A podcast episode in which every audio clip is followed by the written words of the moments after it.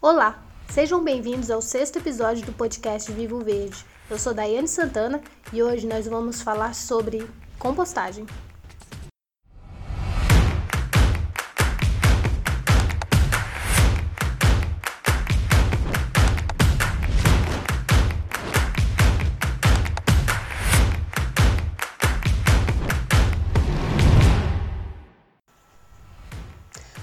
Compostagem ela é um processo natural de decomposição da matéria orgânica de origem vegetal e animal pela atividade de microorganismos sob condições controladas. Este produto final da compostagem de resíduos orgânicos, no caso de lixo de casa, restos de feira, restos de podas, é um material rico em humus e nutrientes minerais, podendo ser utilizada na agricultura como fertilizante e também contribuindo para a melhoria da qualidade do solo. Neste processo, as temperaturas são elevadas e ocorre o desprendimento de gás carbônico, o CO2, e também de vapor d'água e a matéria orgânica é rapidamente biodegradada, ou seja, estabilizada. O tempo mínimo para completar o processo de compostagem destes resíduos orgânicos de nossas casas é de aproximadamente 80 dias. Nosso primeiro convidado é o Pedro Henrique, ele também é engenheiro ambiental, mestre em engenharia de processos, doutorando em agroecologia e desenvolvimento territorial e também é professor do curso técnico em meio ambiente pela, pelo IFPE no campus de Garanhuns. Mandei algumas perguntas para ele, para ele contar sobre o, método de compostagem utilizado, o projeto em que ele participa. Pedro, conta também para gente quem é você, né, e de onde você vem. Acho que pelo sotaque vocês vão conseguir perceber rapidinho. Olá, olá Daiane, olá ouvintes. Essa pergunta de onde eu venho é, é um pouco complexa. Eu vou resumir. Eu sou natural de Paulo Afonso, na Bahia. Fiz a graduação em Engenharia Ambiental é, na cidade de Aracaju, na Universidade Tiradentes, em 2011. Nessa mesma universidade eu fiz o mestrado, em 2015, mas atualmente eu trabalho no IFPE, no campus Garanhuns, mas estou de licença para o doutorado, que é em Juazeiro da Bahia. Então, nesse momento, estou em Juazeiro. O método que eu utilizo na compostagem, ele eu aprendi na, com a Embrapa, mas principalmente com o meu orientador da graduação e do mestrado, o professor Renan Tavares. Foi ele que me apresentou a compostagem. Então, o método é de triturar os, os materiais orgânicos e fazer camadas. Então, a proporção é de três partes de carbono para uma de nitrogênio.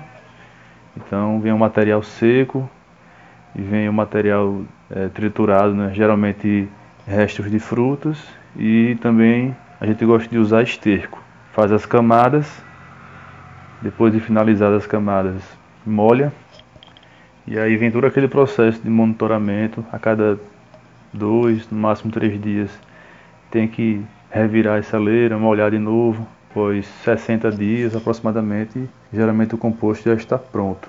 Eu gostaria de falar sobre dois projetos. O, o, primeiro que eu participei, na época da graduação em 2009, 2010, e o, o atual, certo? No primeiro projeto, ainda na graduação, nós, e dentro da, do ambiente de, de universidade, é, nós fizemos uma parceria com as lanchonetes da universidade para pegar o material com eles, restos de frutas, bagaço de cana, entre outros. É, esse material era levado para os fundos do laboratório, onde fazia a iniciação científica. Lá a gente contava com um triturador elétrico, então esse material era todo processado e, como eu expliquei anteriormente, feitas camadas. E depois do, do produto feito, o composto pronto, ele era levado para um asilo na cidade de Aracaju, chamado SAMI, e era um projeto de extensão, naturalmente. Nós começamos fazendo lá o composto, depois mudamos um pouco a estratégia, fizemos na universidade e levamos o produto final para lá. E esse composto ele era usado na horta lá do, dos idosos e tivemos resultados bem interessantes. Essa horta ficou, os alimentos produzidos lá ficaram é, bem viçosos, bem. É, dava para ver o aspecto mesmo de, de saudáveis, né, de um aumento até de produção, nós percebemos. Então esse foi o primeiro projeto que eu participei, certo? Mais ou menos 2009, 2010. Depois desse tempo, eu fiquei fazendo em casa, né, bem é, pequenas iniciativas de compostagem e tal. E no ano de 2018, já trabalhando no IFPE, conseguimos lá aprovar um, um projeto de extensão também, onde nós fizemos uma, uma horta com os preceitos da agroecologia lá na, no IFPE. E nesse projeto, que era bem grande, tinha também a parte da compostagem. Aí a gente conseguiu uma parceria com outro supermercado da, na cidade de Garanhuns, que doava o resíduo para a gente. A gente também triturava com, com o motor elétrico lá no campus, produzia o composto e, e fizemos a utilização lá mesmo, nessa horta. E também nos eventos do IFPE a gente doava como forma de divulgar a compostagem. A gente doava o composto. Bom, esses dois projetos que eu participei, isso foi um breve, falei de forma bem resumida, bem breve, porque as dificuldades são grandes. Por exemplo, no primeiro que eu participei, 2009, nós pegávamos resíduo de bagaço de cana em uma lanchonete e restos de frutas em outra. Essa do bagaço de cana, o pessoal super educado, é, separava lá pra gente, só o bagaço de cana, era bem tranquilo. Já a outra, que tinha os restos de frutas, o proprietário simplesmente não aceitava a ideia de separar. Para ele era perder tempo, ter que um funcionário ficar separando isso. Enfim, ele não topou separar. Então a gente pegava o tonel dele com bastante resíduos né, diversos aí, descartáveis, às vezes vinha resto de comida, então era, era bem complicada essa parte. E já no projeto mais recente, 2018, é, antes da gente conseguir a parceria desse supermercado, nós recebemos não de alguns também, inclusive de uma, uma grande rede que gosta de divulgar, que é parceiro do ambiente, não sei o que e tal e simplesmente não aceitou doar para a gente os resíduos. Mas eu não ouvi não só de um grande supermercado, ouvi também não de mercadinho de bairro, onde o, o proprietário também não, de forma alguma, ele aceitou a ideia de, de separar os orgânicos. Mas nesse caminho aí complicado também tem as pessoas bem intencionadas e aí nós conseguimos um supermercado um pouco menor essa parceria. E eles separavam direitinho, foi bem tranquilo trabalhar com eles. Para o futuro, o futuro da, da compostagem, a gente precisa olhar para aquela nossa velha política dos resíduos sólidos 2010, que a gente sonha que ela seja aplicada. Ela sugere em alguns artigos o uso da compostagem para o tratamento de, de resíduos orgânicos. E a gente sabe o volume que existe de orgânicos é, produzidos todos os dias. Então, seria realmente um sonho ver essa política finalmente colocada em prática. É, eu, vejo, eu vejo que a compostagem é uma técnica muito interessante, tranquila de trabalhar, ela produz resultados efetivos, já tem muita comprovação sobre isso, muitos artigos. Eu vejo assim, falta realmente vontade política, né? Sei que é um clichê falar sobre isso, mas também falta muita iniciativa da própria população. É preciso começar desde já a separar os resíduos em casa, é preciso ensinar isso às crianças, ensinar nossos pais. Todo mundo numa, numa casa precisa ter ciência da importância de separar os resíduos.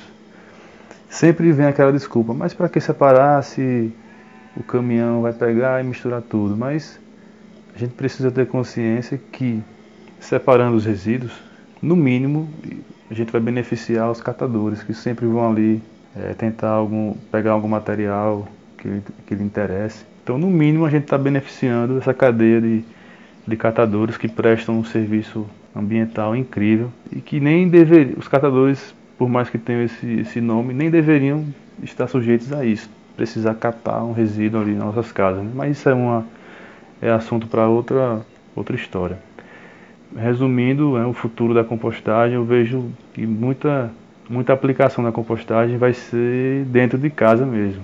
Vai separar os, os resíduos em casa e processar em casa. Já existem várias técnicas é, de pequeno porte, até para apartamento já tem tecnologia para isso, tem os minhocários, as composteiras. E voltando a falar sobre a política nacional de resíduos sólidos, para poder fechar, é, cobrar também das, das grandes empresas, né, geradoras de resíduos, elas precisam dar uma destinação ao seu resíduo. Quando eu falei do supermercado que negou a parceria com a gente, o caminhão né, público da prefeitura é quem coleta o resíduo deles. Então isso não está certo, certo. A gente não pode pagar para uma empresa privada ter o seu resíduo destinado. Né? Não está certo isso aí. Então o futuro da compostagem depende da gente em casa mesmo e também das empresas, das grandes geradoras de resíduo, darem também a destinação correta a esse material.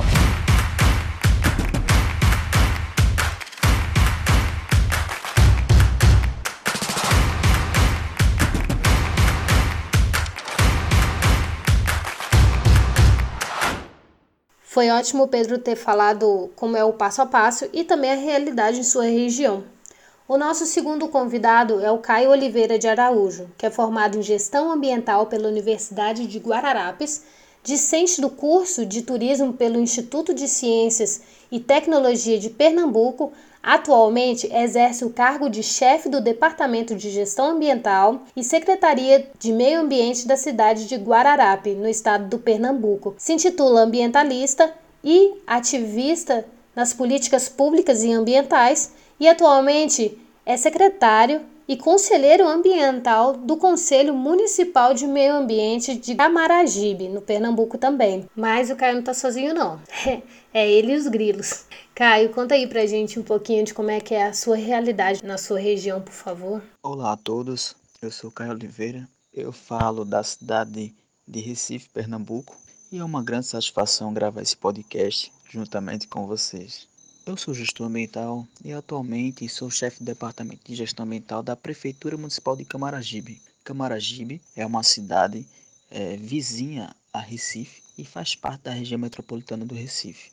Dentro desse departamento de gestão ambiental, em diálogo com a Secretaria de Infraestrutura e também pela, pela Secretaria de Planejamento e Meio Ambiente, ao qual faço parte, nós desenvolvemos a seguinte meta e objetivo de implementar a administração pública ambiental no nosso município, visto que a cidade de Camaragibe não possui nenhuma legislação ambiental vigente.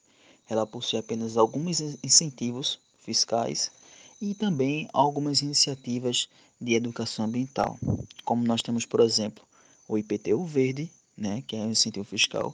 Nós temos, por exemplo, a criação da lei e da Semana do Lixo Zero. E temos alguns movimentos sociais representados, né, que é o Conselho Municipal do Meio Ambiente e algumas entidades e organizações civis. Diante dos problemas que Camaragibe possui, é necessário a gente saber um pouco dessa cidade para antes a gente falar sobre os projetos. Né? Então eu vou resumir aqui brevemente. Camaragibe é uma cidade com praticamente 116 mil habitantes, é uma cidade com 38 anos de idade, é uma cidade nova que possui problemas de metrópole grande. Isso é devido às gestões anteriores. Na realidade, Camaragibe, terri o território dessa cidade, era nada mais nada menos do que o território da sua antiga, da antiga cidade, né, que é o de hoje existente, chamada São Lourenço da Mata. Aí, com o passar dos anos e com o desenvolvimento demográfico e econômico, Camaragibe tornou-se distrito e se desmembrou da sua mãe, né, que era São Lourenço da Mata. Então, é, com 30 anos de idade, em pleno 2020, Camaragibe apresentou muitos problemas ambientais. Né? Quando a gente fala da questão ambiental da cidade de Camaragibe, nós é, devemos ressaltar que Camaragibe possui duas características importantes. Nós temos é, uma parte do território dessa cidade uma área de preservação ambiental chamada Apaldeia Beberibe. Essa área de preservação ambiental ela abrange oito municípios, ao qual o Camaragibe está inserido. Né? Eu, para conhecimento de muitos, né, essa, essa área de preservação ambiental é a maior área de preservação ambiental de floresta da Mata Atlântica do Nordeste, a maior área fragmentada do Nordeste de Mata Atlântica. Nós temos ainda é, essa responsabilidade de tomar conta e preservar e conservar.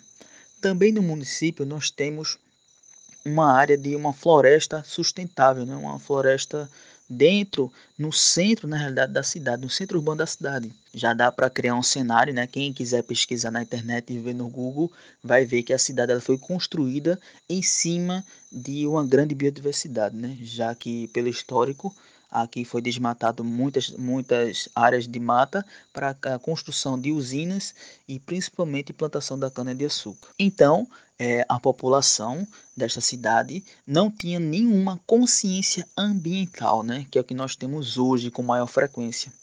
Então, o que é que a gente trabalha? Nós trabalhamos a conservação ambiental pautada na sustentabilidade, também atrelado com a educação ambiental. Então, nosso foco é fazer com que o munícipe da cidade desenvolva hábitos né, sustentáveis, nós do governo tentamos estimular a população que ela realize hábitos sustentáveis. E uma das maneiras disso é a gente utilizar o crédito, o crédito fiscal, não é? E esse crédito fiscal está atrelado ao IPTU verde. Então, se você é morador dessa cidade e você realiza compostagem na sua casa, se você tem é, lâmpadas LED, se você realiza plantações de hortaliças, se você preserva áreas na sua, na sua residência, você ganha pontos e esses pontos vão ser somados e você pode ganhar até 15% de desconto no IPTU. Então, é muita coisa. E muita gente tem feito isso, e até grandes empreendimentos. Né?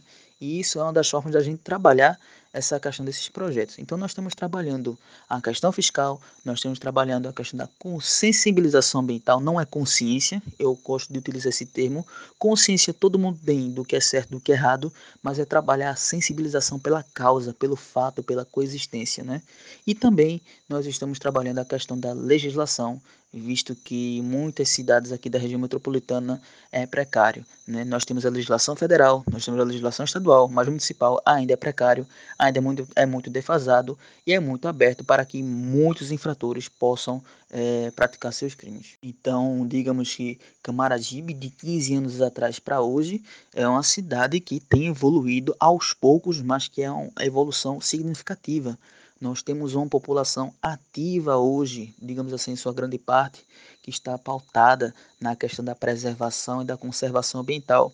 Nós temos um bairro chamado Aldeia, que é um bairro que fica mais na parte elevada da cidade, que é onde tem bastante condomínio e é onde tem uma área realmente de preservação ambiental. Ou seja, nós temos muita mata, nós temos muitos lençóis freáticos e as pessoas quando vinham da cidade do Recife para a aldeia, que é, a aldeia é um bairro dormitório de Camaragibe, muito conhecido na região metropolitana, você assim quando chegava na ladeira para subir e adentrar no bairro, você vai subir uma ladeira bem íngreme e bem alta, que é uma rodovia é, estadual, as pessoas já começavam a sentir aquele clima gostoso daquele frio, né? É, com o passar dos anos, algumas pessoas começaram a influ influenciar outras pessoas, o próprio Conselho Ambiental começou a trabalhar, o próprio Fórum Socioambiental de Aldeia, né? ou seja, existiu uma movimentação de um grupo específico de aldeia para realmente lutar e trabalhar pela questão ambiental para a gente preservar o que é da gente. E uma das questões que foi apresentada é, por mim e por alguns colegas de trabalho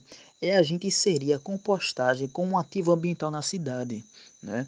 É, Camaragibe ela possui um lixão. Infelizmente, o, os resíduos da nossa cidade são recolhidos e são depositados em um lixão. Nesse lixão está dentro do território da cidade, não é fora o nosso lixo, o nosso resíduo, não é destinado para aterros sanitários controlados, né? é destinado a um lixão. E isso por causa ainda da influência da sua antiga cidade, né? quando era vinculada ainda a São Lourenço. Então, com esse ativo ambiental muito, é, esse passivo ambiental muito grande que é o lixão, nós resolvemos criar, digamos assim, uma iniciativa sustentável. Os resíduos da cidade de Camaragibe, eh, todos eles em si, vão diretamente para o lixão da cidade. Né? Isso devido à cidade de Camaragibe antigamente está eh, vinculada a São Lourenço, possuía um lixão né, que recebia todo esse lixo dessa cidade de São Lourenço da Mata. Aí, como se foi desmembrado, como foi cortado, esse lixão existe até hoje e os resíduos de Camaragibe ficam em Camaragibe, nesse lixão. Então nós temos um grande passivo ambiental. Então, como a gente viabilizou e como tem a lei federal já proibindo a existência de lixões, obrigando os municípios a fechar, nós criamos na parte anexa desse lixão, desse lixão próximo, numa área em que não há contaminação, numa área em que não há influência de pessoas, nós pegamos todo o resíduo de polda, ou seja, todo o resíduo orgânico do município e, e, criamos leiras de compostagem. Nós criamos ao total cinco leiras. E essas leiras fizeram um grande diferencial na questão de ocupamento de volume e também na questão sustentável né, do tratamento do resíduo. Então a gente pediu apoio à Agência Estadual do Meio Ambiente de Pernambuco, a CPRH, né?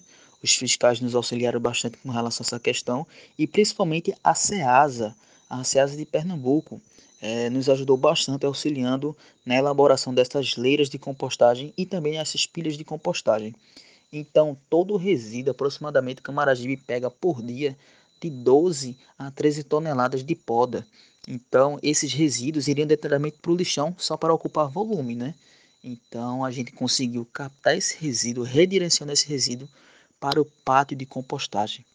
Então, no pátio de compostagem, esse resíduo ele era ah, teoricamente triturado e, e por uma escavadeira e formava uma leira. Aí o que é que nós fazíamos? Algumas empresas que possuíam biossólido, elas doavam esse biossólido líquido, né? E uh, despejava em cima das leiras de compostagem, fazendo com que, com que realizasse e acelerasse esse processo natural. Então, diante dessa viabilidade, desse problema do lixão, nós conseguimos enxergar que a compostagem, sabendo que a compostagem é um processo natural, pode se tornar um grande ativo ambiental no município, tanto para o solucionamento de problemas, tanto para as, o estímulo né, e a qualidade de vida das pessoas.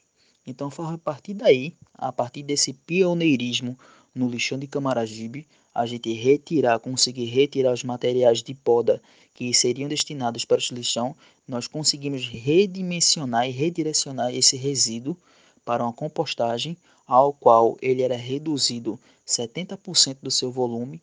Nós conseguimos triturar esse material, esse material viraria adubo e, as, e os troncos e galhos, e galhos mais grossos nós conseguimos revender autorizado pela, pela Agência Estadual do Meio Ambiente para padarias né, e pizzarias que é, utilizam essa fonte de matéria-prima para poder fazer os seus negócios. Então, a partir disso, nós começamos a criar três estratégias: implementar a compostagem no mercado público municipal de Camaragibe, onde nas feiras, né, no final das feiras, a gente sabe que há muita sobra e há muito estrago de alimentos ricos em nitrogênio. Então a gente enxergou essa potencialidade de reciclar esse resíduo, retransformar, reutilizar, reconduzir na realidade. Nós temos também o ponto da sementeira municipal, né? nós temos uma sementeira é, pequena, mas que produz uma grande quantidade de mudas. Então a gente criou essa outra estratégia de produzir a vermicompostagem, onde as escolas municipais elas é, possuem suas hortaliças, né? Um projeto semear, enfim, e a gente conseguir redirecionar. Então, qual foi a estratégia? Mercado público, sementeira e as escolas. Então, a gente começou a dividir essa estratégia utilizando a compostagem. É, no mercado público, foi uma questão um pouco mais sensível é, alguns feirantes eles não realizam descarte correto dos resíduos, ou seja, plástico, é, resto de frutas e verduras iriam para um, para um canto só. Então a gente começou uma campanha de sensibilização com os feirantes e os feirantes passaram a alguns, né, não todos, a separar estes resíduos. Então nós começamos a improvisar. Nós pegamos é, galões, nós pegamos reutilizamos na realidade tampas e carcaças de geladeiras que iriam para o ferro velho. Nós colocamos elas em sequência e dentro dessas, dessas carcaças, nós fizemos o um, um recobrimento né, do piso e colocamos o resíduo, o resíduo orgânico que vinha do mercado, juntamente com o resíduo de poda das gramas dos parques. Então, a gente, digamos que produziremos um biolíquido, né, que é o chorume. Esse biolíquido ele é reaproveitado e a gente simplesmente destinava para as praças. Como esse processo ainda está em andamento, nós ainda estamos acompanhando. Né? Ele estava em andamento no, no processo 2, ou seja, é, já todas as geladeiras já estavam funcionando, né? essas carcaças dessas leiras, posso assim dizer, mas devido à pandemia a gente teve que dar uma parada. Na sementeira, nós estamos utilizando o processo da vermicompostagem, né? Então, é um processo muito simples, mas que também requer muitos cuidados e técnica. Então, nós temos lá um tanque, nós temos dois tanques. Um tanque é direcionado para a compostagem normal, né? Onde você realmente coloca nitrogênio, você coloca água e você vai revirando e nós formamos pilhas dentro desse tanque. E tem outro tanque onde nós colocamos apenas resíduo, resto de alimentos como frutas, legumes, verduras, algumas, alguns resíduos orgânicos é, com, com grande grande concentração de carbono, como grama, folha, a gente insere as minhocas. Então nós temos dois processos, o processo da vermicompostagem e o processo da compostagem natural. De todos dois, nós vamos retirar o subproduto, né? Um nós vamos retirar o humus e o outro nós vamos retirar o material mais é, compostado e que vai ser triturado. Todo esse material ele vai ser reutilizado para o plantio das mudas, né? E também para a germinação delas mesmas. Então a gente cria um subproduto de baixo custo é, e o município não gasta nada com isso. Então nós temos uma uma sustentabilidade dentro do próprio viveiro com relação a insumos e produção de mudas. Então, um processo totalmente viabilizado e que deu certo. Nós temos também um projeto né, que, na realidade, nós incentivamos e que nós apoiamos, mas que ele não foi idealizado por, pela prefeitura. Foi idealizado pelo Projeto CMA, uma organização civil, né, voluntário, que vão para as escolas municipais e incentivam a escola a criar em seu espaço hortaliças adaptáveis a qualquer circunstância. Se na escola não possui terreno o suficiente, coloca hortaliças verticais, horizontais, enfim, a criatividade e a sustentabilidade passa a agir neste meio. Então, com a criação de hortaliças, nós precisamos dos insumos. E quais são os insumos? A compostagem. Geralmente, nesse bairro que é a aldeia, Borralho, é, Veracruz, 80, que são bairros que ficam na região mais alta de Camaragibe, onde tem muita mata, as escolas possuem uma grande quantidade de área e nessas áreas elas são ocupadas por quê? Por árvores, por grama, enfim. Então você tem esse espaço. Então a partir do momento que você vai realizar uma hortaliça, você vai realizar um programa de hortaliça, você vai precisar de insumo. Esse insumo vai vir da onde? Provenientemente da compostagem. Então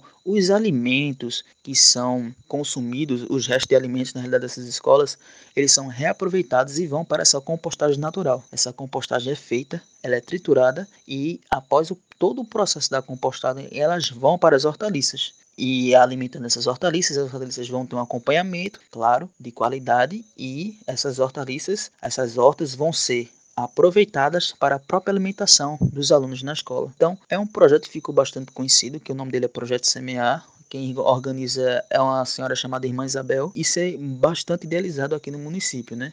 A prefeitura acolheu a ideia e a gente tenta multiplicar em parceria com o projeto CMA nas outras escolas. Para mim, o que é a compostagem é hoje? A compostagem é hoje nada mais e nada menos do que consciência da, da nossa própria existência, né? ela é uma atividade que exerce muito a nossa própria resiliência. Ela pratica bastante a nossa sensibilização com a coexistência com a vida.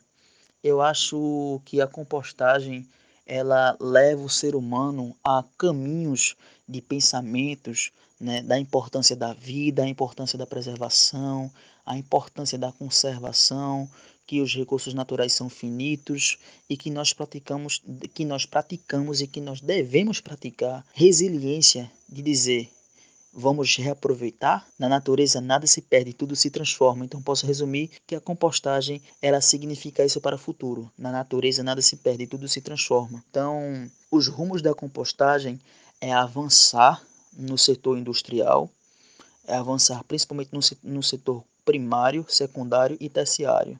Em todos os setores ela deve estar presente, porque na realidade, eu como gestor ambiental, eu viso a compostagem como uma ferramenta de educação ambiental e também uma ferramenta de fonte de comércio, comércio e de sustentabilidade. Você vai envolver com a compostagem nada mais do que, do que esses pilares: comércio, educação, política e também o que? Legislação. Então você vai abranger esses quatro pilares que, claro, estão dentro da sustentabilidade e que de uma forma ou de outra visa fortalecer, unir através de uma economia solidária as questões da pauta ambiental. Existe alguma inovação e novidade no meio da compostagem? Olha, essa é uma pergunta bastante complexa, né? A gente sabe que a sustentabilidade é um processo natural. Todo processo natural, através da ciência, exige técnicas, né? A compostagem, a compostagem, a vermicompostagem, existem técnicas de serem feitas para que a gente possa sim ter ciência, propriedade de como o processo ele é originalmente feito, para que as outras pessoas possam replicar. O que pode existir, o que está existindo, é a, a forma de como essa ciência é aplicada nos setores da indústria, nos setores da educação ambiental, nos setores da política, nos setores da economia, enfim. Existem várias formas. As formas que elas, que elas podem é, ser serem expostas, isso varia da demanda da tecnologia. Hoje nós temos, por exemplo, máquinas que aceleram o processo da vermicompostagem. Nós temos aparelhos que são capazes de medir a temperatura de forma rápida e fácil. E sim, a compostagem ela pode ter novas novidades. E a todo dia, a todo instante, a gente encontra na internet novos artigos que são publicados com relação a isso. As novidades da compostagem, elas se resumem a um futuro, e esse futuro é este integrar, integrar pessoas, pessoas para o meio. Então, quando a gente fala em integridade, nós falamos em consciência e sensibilização da nossa coexistência com o meio ambiente. Então, a novidade é essa, é levar pessoas a realmente a sensibilização delas mesmas com o meio. E também lembrar que as novidades que podem ocorrer no processo da compostagem é relacionada aos seus processos operacionais. Eles podem ser processos curtos longos que podem ser influenciados através de inserção, principalmente adição de novos produtos químicos, de novos manejos, enfim. Então, esse, esse e essa é a novidade da compostagem. Para quem está começando compostagem, eu digo que é, a compostagem não é um mito, ela é uma coisa muito simples, muito fácil de ser feita. Eu, o que eu vou indicar é, não, não está em livros, mas estão em relatos pessoais. Às vezes, quando a gente vai iniciar esse processo, a gente costuma buscar o conhecimento científico. É muito importante, claro, devemos todos estudar. Mas o que eu indico é nós pesquisarmos no YouTube o conhecimento empírico. A compostagem ela é muito indicada é, e foi feita por, por muitos nossos ancestrais. Então, é, eu recomendo as pessoas buscarem documentários na internet, principalmente no YouTube, darem uma olhada. Se precisarem de ajuda, em seu estado você tem uma SEASA. Então, você tem uma agência estadual do meio ambiente, você tem a secretaria do meio ambiente do, do seu município, enfim. Então, é você só correr atrás de um agrônomo, de um gestor ambiental, de um biólogo, engenheiro florestal, um geógrafo e pedir uma explicação mais embasada. Eu acho que a novidade que eu posso indicar para, para alguém que está iniciando a compostagem é justamente essa. Pesquise não só apenas conhecimentos científicos, mas conhecimentos empíricos, que é muito importante, né? Essa é o grande diferencial da sustentabilidade, que com certeza vai envolver a compostagem, que é a coletividade. E é isso que a, compostagem nos leva a caminhos de restauração, caminhos de reflexão, em saber que tudo da natureza não se perde, se transforma. Esses são benefícios da compostagem: reaproveitar, reutilizar, reduzir, reciclar são os, os, os famosos R's da, da sustentabilidade. Então é isso que eu indico. Eu agradeço a todos, agradeço o convite para esse podcast e espero ter compartilhado um pouco das minhas vivências em relação à compostagem. Mas espero isso, que eu poder, possa transmitir isso para vocês. Um grande abraço, pessoal, e até mais. Que isso, Caio, transmitiu mesmo. Eu que agradeço a sua participação aqui. Até porque eu me senti praticamente no campo aqui, né?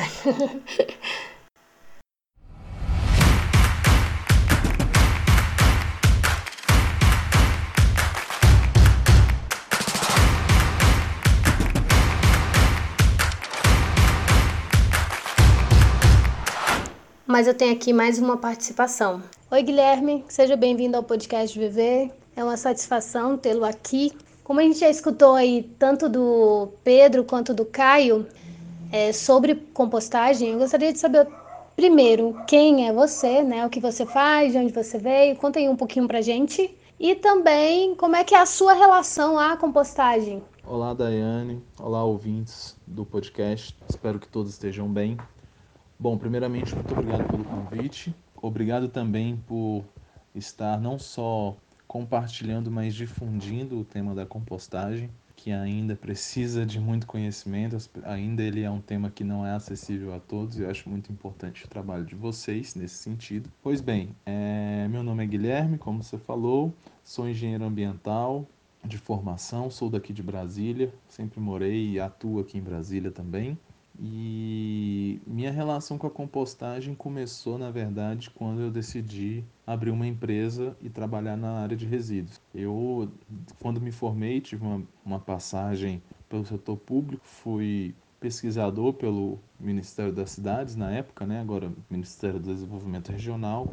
E aí fiquei um pouco frustrado com, com o trabalho no setor público e decidi abrir minha empresa com um sócio. Na época, a gente trabalhou bastante fazendo plano de gerenciamento de resíduos, de shoppings, escolas, restaurantes, bares. E o que a gente acabava percebendo era que tinha um grande trabalho nosso de desenvolver, de elaborar alguma coisa bacana, tanto do ponto de vista econômico quanto do ponto de vista é, ambiental. Os, os donos, os contratantes do nosso serviço utilizavam aquele documento meramente para mostrar para fiscalização faziam uma ou outra adequação, mas muito longe de tudo aquilo que era proposto. Embora fosse financeiramente interessante fazer os planos, eles eram meio frustrantes também, porque imagina, você tem um grande desgaste, um trabalho, um esforço e você não vê as coisas acontecendo na prática. E uma das coisas que não aconteciam na prática era os orgânicos. A gente enxergava não só dificuldade na segregação dos resíduos, como também uma grande dificuldade deles enxergarem que o orgânico tem valor, que o orgânico tem importância, que o orgânico ele é um, um potencial poluente caso ele não tenha o seu devido cuidado. E aí, nessa época, a gente decidiu abrir é, a compostagem. Falou assim, não, a gente pode até continuar com os planos de os PGRS, os famosos PGRS, mas vamos fazer as coisas acontecer na prática. E aí a gente abriu. É, hoje a minha empresa chama Engaia Compostagem. Estamos no mercado desde 2018. Em maio de 2018, inclusive, esse mês nós completamos dois anos de, de atividade. E estamos fazendo coleta e valorização, a gente não chama nem de tratamento, a gente chama de valorização dos orgânicos por meio da compostagem aí há dois anos. Em paralelo com isso, também a gente vem atuando aqui no Distrito Federal na elaboração e no apoio de políticas públicas. Por quê? Porque, na verdade, bom, como nos outros setores, é muito importante esse suporte para que se tenha segurança jurídica do nosso serviço e principalmente no nosso serviço. Por se tratar de um serviço novo, nós iniciamos o nosso, a nossa empresa no modelo de inclusive de startup. É, você não percebia é, grandes bases legais para a nossa atuação. Então, o setor de saneamento em si não estava preparado para esse mercado da compostagem e aí, em paralelo, também a gente vem atuando na elaboração de políticas públicas. Houve uma política pública relacionada à destinação de coleta de todos os resíduos. É, houve agora, no mês de abril, inclusive, no mês passado, é, foi editado um projeto de lei que ainda falta ser regulamentado, mas obrigando todos os estabelecimentos comerciais a destinar seus resíduos para a compostagem. Então, assim, a gente vem atuando não só no mercado, no trabalho de conscientização diário da importância do nosso serviço, tanto para a sociedade quanto para o meio ambiente, mas também em paralelo atuando nessa questão das políticas públicas para fortalecer o nosso, o nosso setor e para também nos dar segurança jurídica, para que a gente possa trabalhar, para que as pessoas possam ter segurança no seu trabalho e a gente consiga fazer algo que, que tenha valor também no aspecto social. Realmente eu vejo que é bem difícil trabalhar de fato com compostagem. Com outras contribuições que eu recebi, a gente percebe que existe isso. Eu mesma participei de uma ação no interior do Tocantins com educação ambiental, justamente com compostagem, onde a gente ajudava algumas comunidades a fazer compostagem de uma forma mais simples, de uma forma sustentável, utilizando até garrafas PETs para isso. E assim, a gente via que a comunidade entende, a comunidade sabe até a importância, porém, eu vejo uma questão, e, e ela já foi até comentada em relação aos outros participantes deste podcast, é justamente a, a relação entre o público, poder público e o poder privado. Você acredita que existe de fato também essa necessidade da junção desses dois poderes para que a, a compostagem seja realmente implantada? E como é que você vê essa, essa relação entre esses dois, essas duas áreas, né, o público e o privado? Olha, Daiane, é muito interessante essa sua pergunta, esse seu questionamento, porque a compostagem, ela faz parte, né, da, da cadeia de resíduos e o resíduo está incluído no rol dos serviços de saneamento básico da Lei 11445. E essa discussão do, do público versus o privado, ele vem está, está em voga já tem algum tempo. Né? A gente tem que, inclusive, que está acontecendo bem forte aí, que é a famosa PL do saneamento para alterar, inclusive, a Lei 11445. Porque, na verdade, o entendimento dos gestores, até na época da edição da lei, é que os serviços de saneamento, em tese, de, deverão ser públicos ou prestados potencialmente, prestados, vamos dizer assim, majoritariamente pelos prestadores públicos. Eu sou um prestador privado que atuando no setor de saneamento. É lógico que eu acredito no poder do setor privado. Acho que é possível sim você atuar no setor com segurança e, e prestar um serviço de qualidade, assim como eu também acredito no serviço público. A gente tem que lembrar principalmente no caso do saneamento, que o serviço público foi a força motriz para elevar os índices de saneamento das populações, das, da, da, das cidades urbanas, das áreas rurais. Se a gente lembrar aí da década de 60, teve um planejamento muito interessante chamado Planasa. O Planasa ele conseguiu aumentar os índices de atendimento à água e esgoto das populações urbanas de forma assim absurda. Se não fosse o Planalto, eu não sei hoje como é que seria a realidade. Se a gente lembrar também recentemente do PAC, PAC foi um programa público do governo federal que injetou muitos recursos no saneamento e conseguiu aumentar os índices de atendimento das populações aos serviços de água, esgoto, resíduos, também de drenagem. Então, assim, para tentar é, sintetizar a sua pergunta, eu acredito em ambos. Só que no caso da compostagem em si, Hoje, a realidade que eu vejo é que não, não é só uma questão meramente de público e privado. Porque, por exemplo, hoje, para as pessoas que costumam aderir ao nosso serviço, são pessoas de classe média, média alta ou classe alta, então tem uma questão econômica, mas também são pessoas que têm uma conscientização ambiental maior. Então, às vezes, não depende só de uma questão econômica, mas também depende de uma questão de educação ambiental. E aí é muito interessante porque a gente tenta expandir o nosso serviço para as outras classes, porque o nosso trabalho também, a, a gente, como tinha te falado, a gente, nós somos uma startup, nós somos uma startup social, então a gente tenta alcançar também as populações de baixa renda, populações de renda média, média baixa. E é muito difícil às vezes, porque a gente já aconteceu de levarmos as tecnologias para eles, discutir com eles, implementar e depois de longo tempo, depois de um curto tempo, você vê aquela tecnologia abandonada, porque não basta só você fornecer, você também tem que dar instrução para as pessoas, você também tem que fazer com que as pessoas entendam a necessidade e a importância daquilo. E aí, normalmente nas classes, nas classes altas, classes médias altas, isso se torna assim é mais expressivo, é mais visível do que nas classes média, classe média baixa. Hoje a compostagem vem crescendo muito no setor privado, porque no setor público ainda não está internalizado totalmente isso. Hoje o setor público ainda vem enxergando os aterros sanitários como o principal caminho para a erradicação dos lixões. Então, na verdade, se a gente for enxergar todos os programas é, do governo, está muito na expansão, vamos acabar com os lixões e gerar aterro, vamos acabar com os lixões e gerar novos aterros sanitários. E a compostagem, ela está um pouco de lado nas discussões. Só que o setor privado, ele conseguiu enxergar uma coisa muito interessante, que é a questão da economia circular. Que o setor público talvez não tenha, como ele não tem tanto interesse no lucro, ele ainda não conseguiu enxergar isso. Porque qual é a lógica da economia circular?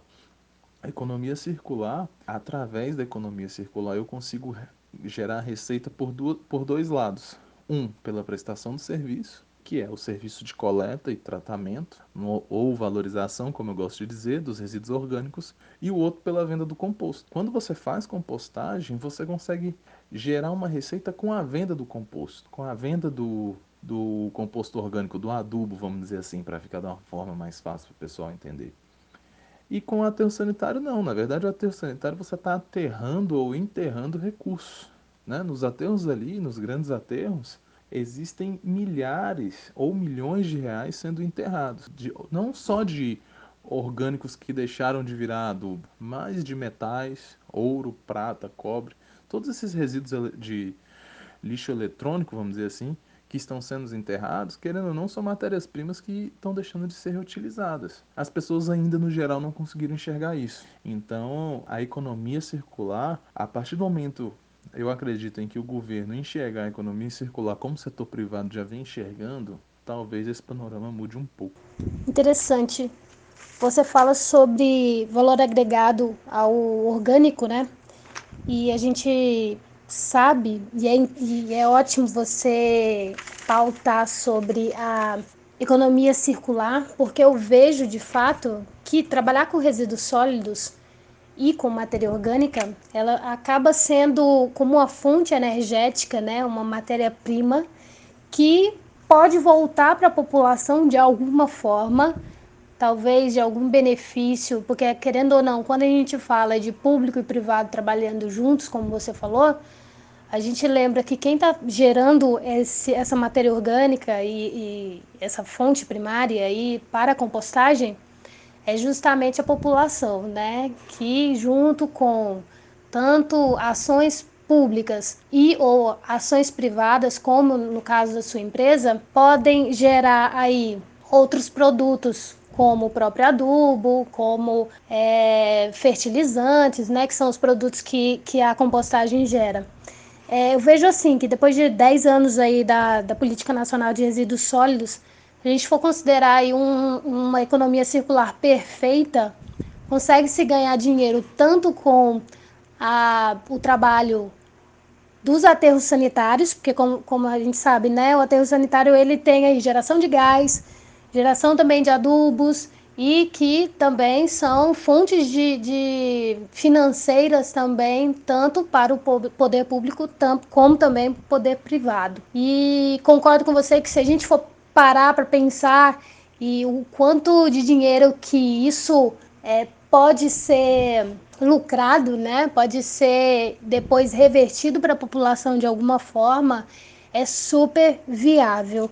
Você comenta sobre alguns problemas, né, com alguns gargalos aí que a Política Nacional de Resíduos Sólidos vem enfrentando. Creio eu que essa PL do saneamento, como você citou, já seja algo que vem já de um gargalo dessa política nacional que já está aí há algum tempo e a gente sabe que uh, ainda tem muito a ser feito, principalmente quando a gente olha o norte do Brasil em relação que a gente sabe que ainda existe muitos lixões. Como é que você vê ainda esses gargalos que existem ainda aí? Essa PL vem para mudar alguma coisa interessante que a gente precisa? Como é que a gente faz com que a população ela se interaja mais em relação a essa divisão aí de seco e molhado, questões de PEV leve, pontos de pontos locais, né, para coleta desse material? Como é que a gente pode melhorar tudo isso aí no nosso dia a dia para melhorar esses, esses problemas que tanto a Política Nacional de Resíduos Sólidos vem enfrentando e também aquele cidadão comum que está aí na tua casa agora é, escutando esse podcast, como é que ele pode mudar seus hábitos para melhorar isso e ajudar na, na questão da compostagem, na questão dos resíduos sólidos, os problemas que a gente tem. Perfeito, Daiane. Saneamento ele tem uma peculiaridade muito interessante, é que para que ele funcione bem, para que dê certo, todas as políticas, tanto as políticas de incentivo quanto a, as políticas públicas como um todo, para que elas vinguem, para que elas deem certo, precisa de um comprometimento do usuário. A gente precisa de um comprometimento da população. E isso não é só nos resíduos, isso são em todos os eixos. Vamos supor, não adianta só uma companhia de água e esgoto, prestador de serviço, quem leva água e esgoto até as nossas casas, trazer, colocar uma rede, passar uma rede na frente das casas. É preciso que as casas se liguem à rede e que as pessoas de fato usem esse serviço. Nos casos dos resíduos, idem. Não adianta só que avance por exemplo, na questão da compostagem. Se não tiver uma adesão da população àquele serviço, esse serviço não vai dar certo. E no caso, por exemplo, de quem está em casa aí, é, a população como um todo, eles têm um papel muito importante. Vamos dizer, o papel fundamental. Antes de tudo, antes de discutirmos, na verdade, antes de discutirmos todas essas tecnologias ou formas de tratamento, a gente deveria discutir no começo. Porque a, os resíduos, a lógica dos resíduos, passa principalmente por uma lógica de consumo e por uma lógica de hábito de vida nosso. Tanto que tem uma. Antes eram três R's, agora são cinco R's, eu nem sei mais quantos R's são, mas tem um R muito interessante que ele fala de repensar e outro R que é de reduzir. E dentro da, do, do, meu serviço eu consigo ver isso de uma forma muito clara, porque na verdade esse repensar e o reduzir estão muito relacionados ao seu consumo. Hoje, por exemplo, é, a gente consegue perceber diferenças de consumo por, por nível de econômico da pessoa. A depender do nível econômico, uma pessoa gera mais plástico ou gera mais orgânico. E a depender do nível econômico, do nível de instrução, do nível de conscientização, essa pessoa vai gerar é, mais ou menos resíduos. E aí se torna muito interessante essa discussão dentro do setor de resíduos, principalmente, porque quando a gente discute a lógica de consumo que estamos vivendo, a gente consegue, por um custo muito menor e por uma forma muito mais simples, alcançar um grande número de pessoas e ter talvez no final um resultado muito maior. Eu vou tentar ser, explicar, deixar de uma forma mais clara. Dentro dos resíduos, por exemplo, hoje, dentro da compostagem, na verdade, uma coisa muito interessante é que quando as pessoas começam a separar os resíduos, que antes ninguém nunca separava, aí começou a separar em seco e úmido. E agora as pessoas começam a separar em orgânico, reciclável e não reciclável, que eu vou denominar aqui de rejeito para ficar mais fácil. Quando as pessoas separam nessas três, só nessas três, as pessoas começam a olhar o tanto de orgânico que elas geram. E quando as pessoas começam a olhar o tanto que elas estão desperdiçando e jogando fora, a primeira coisa que gera é o repensar. Você fala assim: nossa, eu estou jogando isso tudo fora. Eu não posso desperdiçar isso tudo. Eu tenho que repensar a forma que eu estou consumindo. Eu tenho que repensar o tanto de alimento que eu estou comprando. Eu não posso deixar esse tanto de alimento perder. Eu tenho, eu estou perdendo dinheiro porque eu estou comprando demais e eu estou jogando fora, deixando de alimentar pessoas que estão passando fome ou necessidade, estão é, não tendo acesso a isso, a esse insumo, a esse recurso que eu estou jogando fora. Então as pessoas começam a repensar e, e, consequentemente, começam a reduzir. É muito interessante porque é, toda vez que a gente tem um novo cliente, você, a gente pesa, né? Nós pesamos os resíduos de cada um. E aí, depois de um, dois, três meses, você percebe que as pessoas reduziram o, o volume. Aí a gente sempre pergunta, né? O que, que aconteceu? Se está conseguindo separar direitinho, porque a gente tem esse, esse padrão, esse procedimento padrão. E quase 100% das, das respostas são: não, é que eu vi que eu estava desperdiçando demais, que eu estava jogando fora demais e eu mudei aqui em casa algumas coisas. Isso é fantástico, é um resultado incrível, né? E isso não ocorre só dentro da compostagem, só dentro da, da cadeia de orgânicos. A política de resíduos na verdade, a, a política 12305, ela trata de todos os resíduos. Né? A lei de saneamento básico, 11445, trata somente dos resíduos urbanos, que são aqueles que estão no rol do saneamento básico. Mas a 12305 vai para todos os resíduos. E na época da edição da lei, né, ela foi subsidiada por diversos estudos. E algumas vingaram mais, outras não, e eu acredito que seja pertinente, lógico, todo momento é pertinente que se tenha discussões sobre, os, sobre, os, sobre as normas. Algumas vão dar certo, outras não vão dar certo. Algumas que a gente pensava que ia caminhar para um lado e outras e acabaram caminhando para outro lado. E dentro da política de resíduos, tem algumas coisas que vingaram, mas não vingaram tão bem quanto deveriam. E eu vou citar aqui duas que eu acho muito importante que eu presencio diariamente, que é a da logística reversa e a da responsabilidade compartilhada. A logística reversa não é para todos os resíduos, mas tem uma categoria lá, e eu vou pegar um aqui, por exemplo, que eu vejo muito, que são casos dos resíduos é, eletrônicos, por exemplo, pilhas, baterias, porque eu vejo chegar muitas pilhas nos lixos orgânicos. Ah, esses resíduos que estão no rol dos resíduos da logística reversa, a própria indústria deveria fornecer condições para que esses resíduos retornem. Porque esses resíduos normalmente são resíduos com alto poder contaminante, então são resíduos nocivos ao meio ambiente, ou que eles são contaminantes ao, ao ambiente, ou porque eles demoram muito tempo para se degradar. E essa política às vezes não vingou. A indústria não está assumindo a responsabilidade dela e a população também não está assumindo a responsabilidade dela. E é interessante é, a gente ter essa noção porque, por exemplo, hoje eu não faço nada com resíduo eletrônico de pilha e bateria.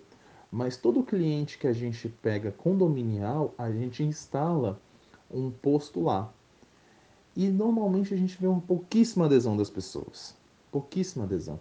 As iniciativas da indústria ainda não são totalmente internalizadas, então é preciso discutir. É, é, nesse caso, por exemplo, é preciso avançar mais no outro da, da responsabilidade compartilhada. A responsabilidade compartilhada, ela tem uma, um conceito muito interessante, que é assim, é o conceito do quase do, do poluidor pagador. É muito parecido, mas na verdade é como se fosse assim, do gerador pagador. Eu vou para ficar bem fácil para o pessoal entender.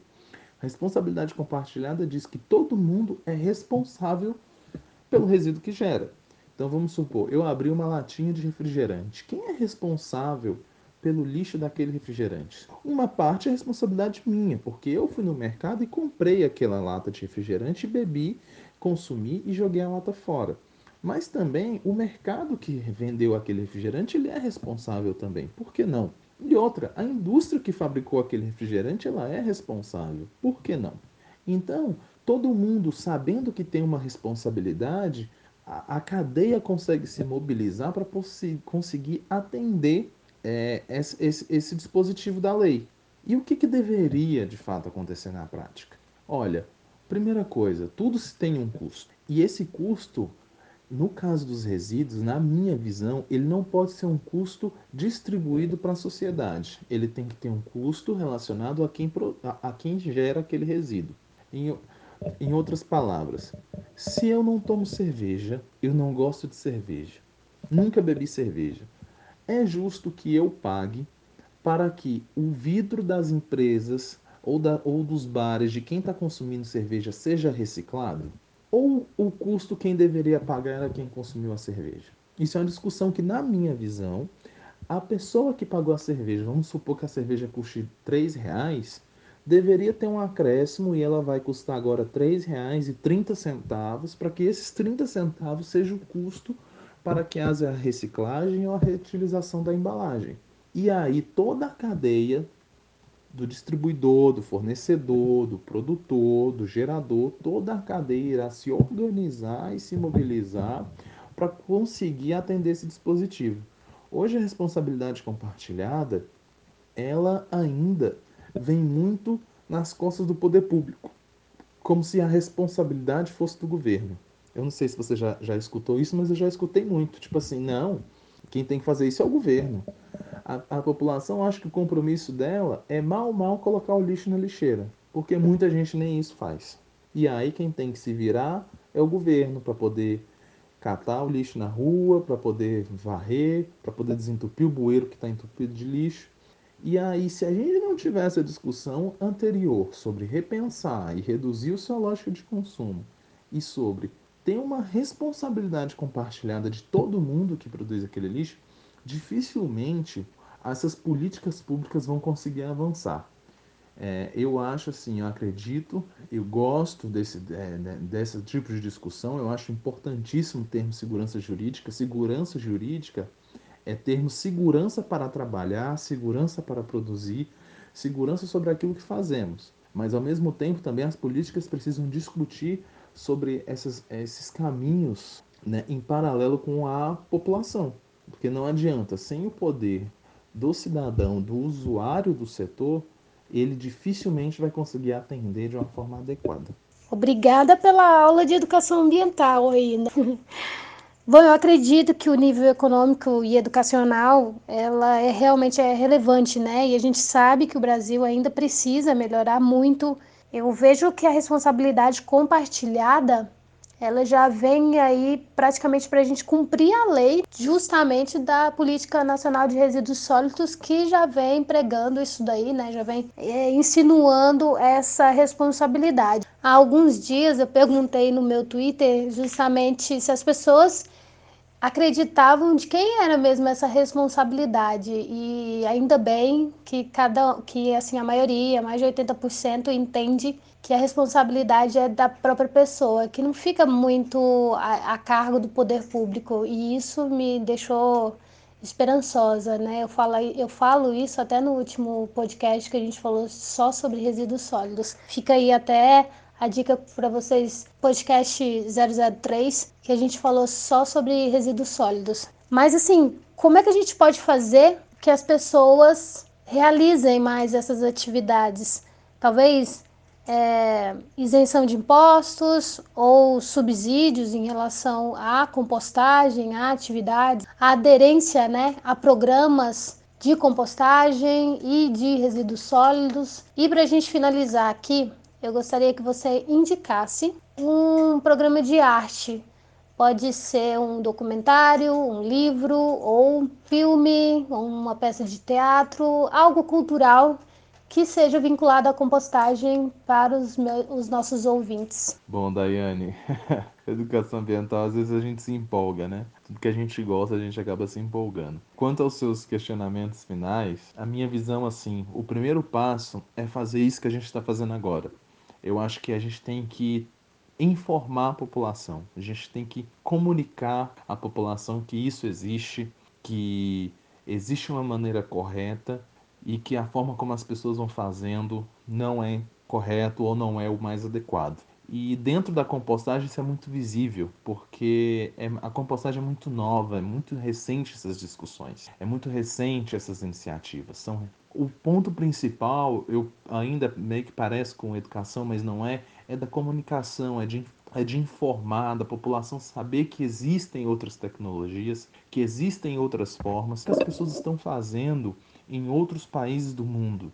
E iniciativas como essa do seu podcast é extremamente importante, porque só assim as pessoas primeiro vão conseguir enxergar que existem outras coisas fora da caixa porque a compostagem é pensar fora da caixa.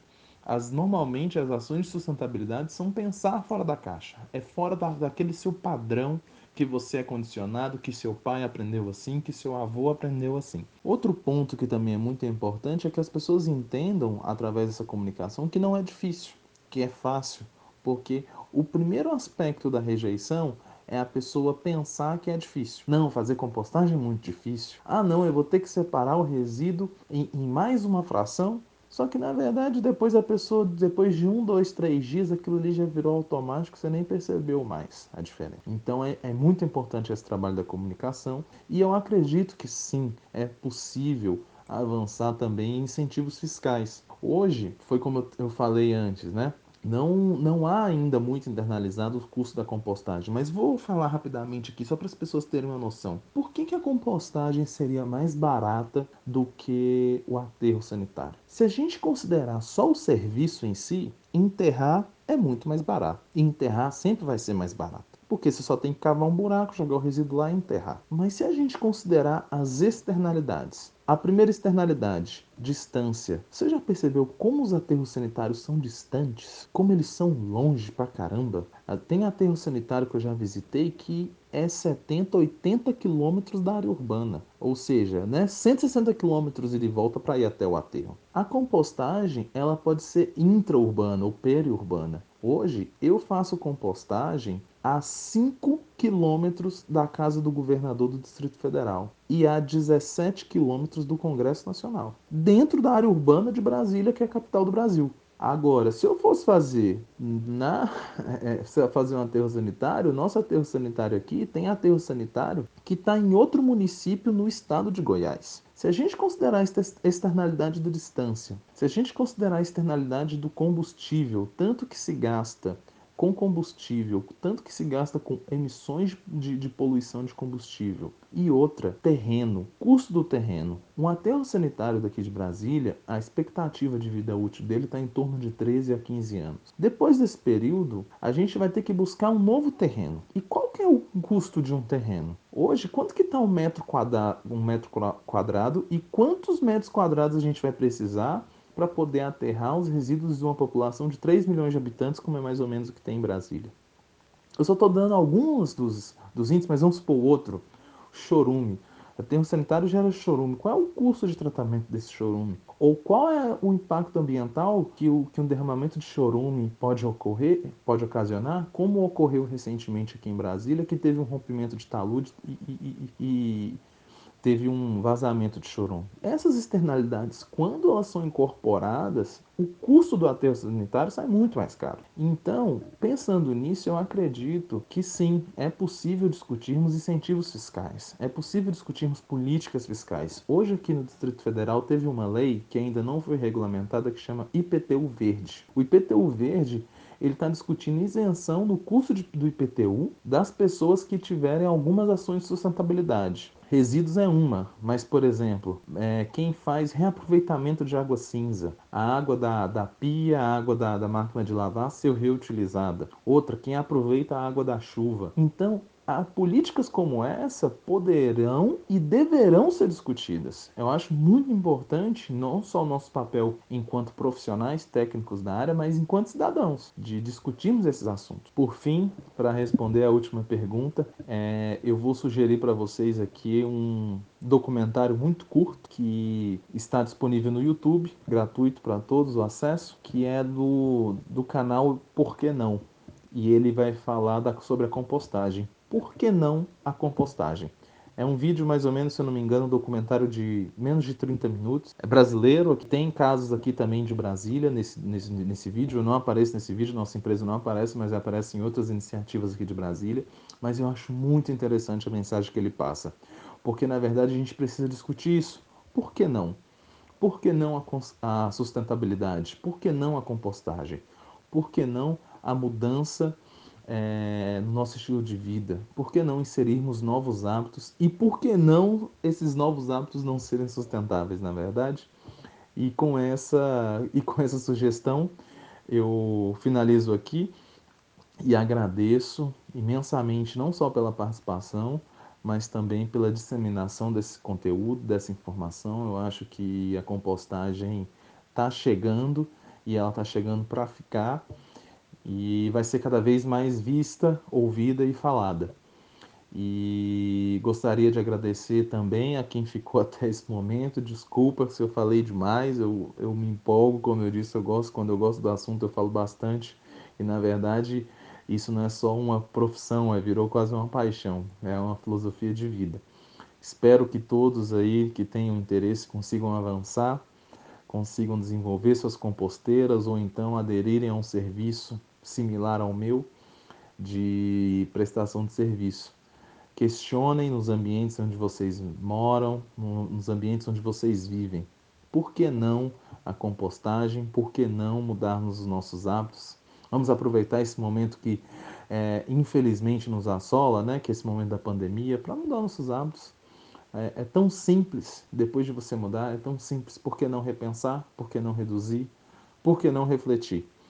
E com essa eu me despeço, agradeço mais uma vez e fico disponível à disposição de todos e todas. É, quem puder me acompanhar, acompanhar o nosso projeto, chama Engaia Compostagem e por lá você vai conseguir falar comigo, com meu sócio, com outras pessoas da empresa e a gente pode trocar algumas ideias e avançar a compostagem aí no Brasil. Abraços e muito obrigado, Daiane, muito obrigado. Que isso, Guilherme. Eu agradeço demais sua participação aqui. Depois vou até mandar meu currículo. Vai que você está precisando de um engenheiro por aí, não é mesmo?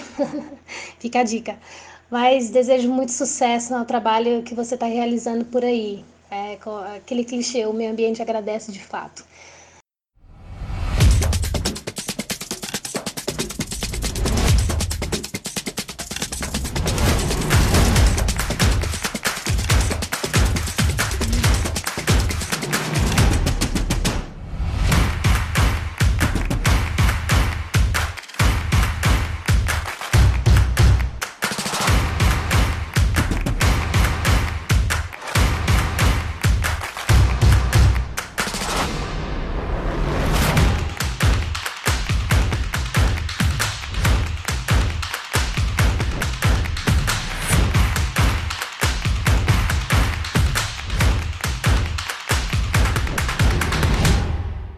Quero agradecer imensamente a participação também do Pedro e do Caio, que foi de extrema importância.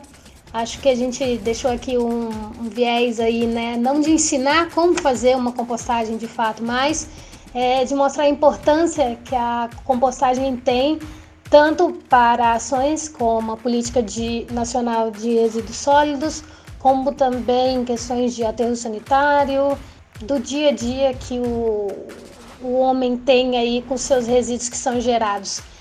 Bom, vocês sabem como entrar em contato conosco, não é mesmo? Pelo e-mail no contato@vivoverde.com.br, pelas nossas redes sociais, no Twitter e no Instagram pelo arroba e também acessando o site no vivoverde.com.br, onde você pode encontrar várias matérias de cunho ambiental, inclusive sobre compostagem, resíduos sólidos e várias outras matérias ambientais aí. Fica aqui também o convite para vocês ouvirem os nossos outros episódios sobre coronavírus, sobre turismo, sobre resíduos sólidos e, claro, vocês podem mandar também algumas dicas, sugestões, falar se isso aqui está indo bem, se não está. Vão vir várias novidades por aí, então fiquem ligados. E até mais!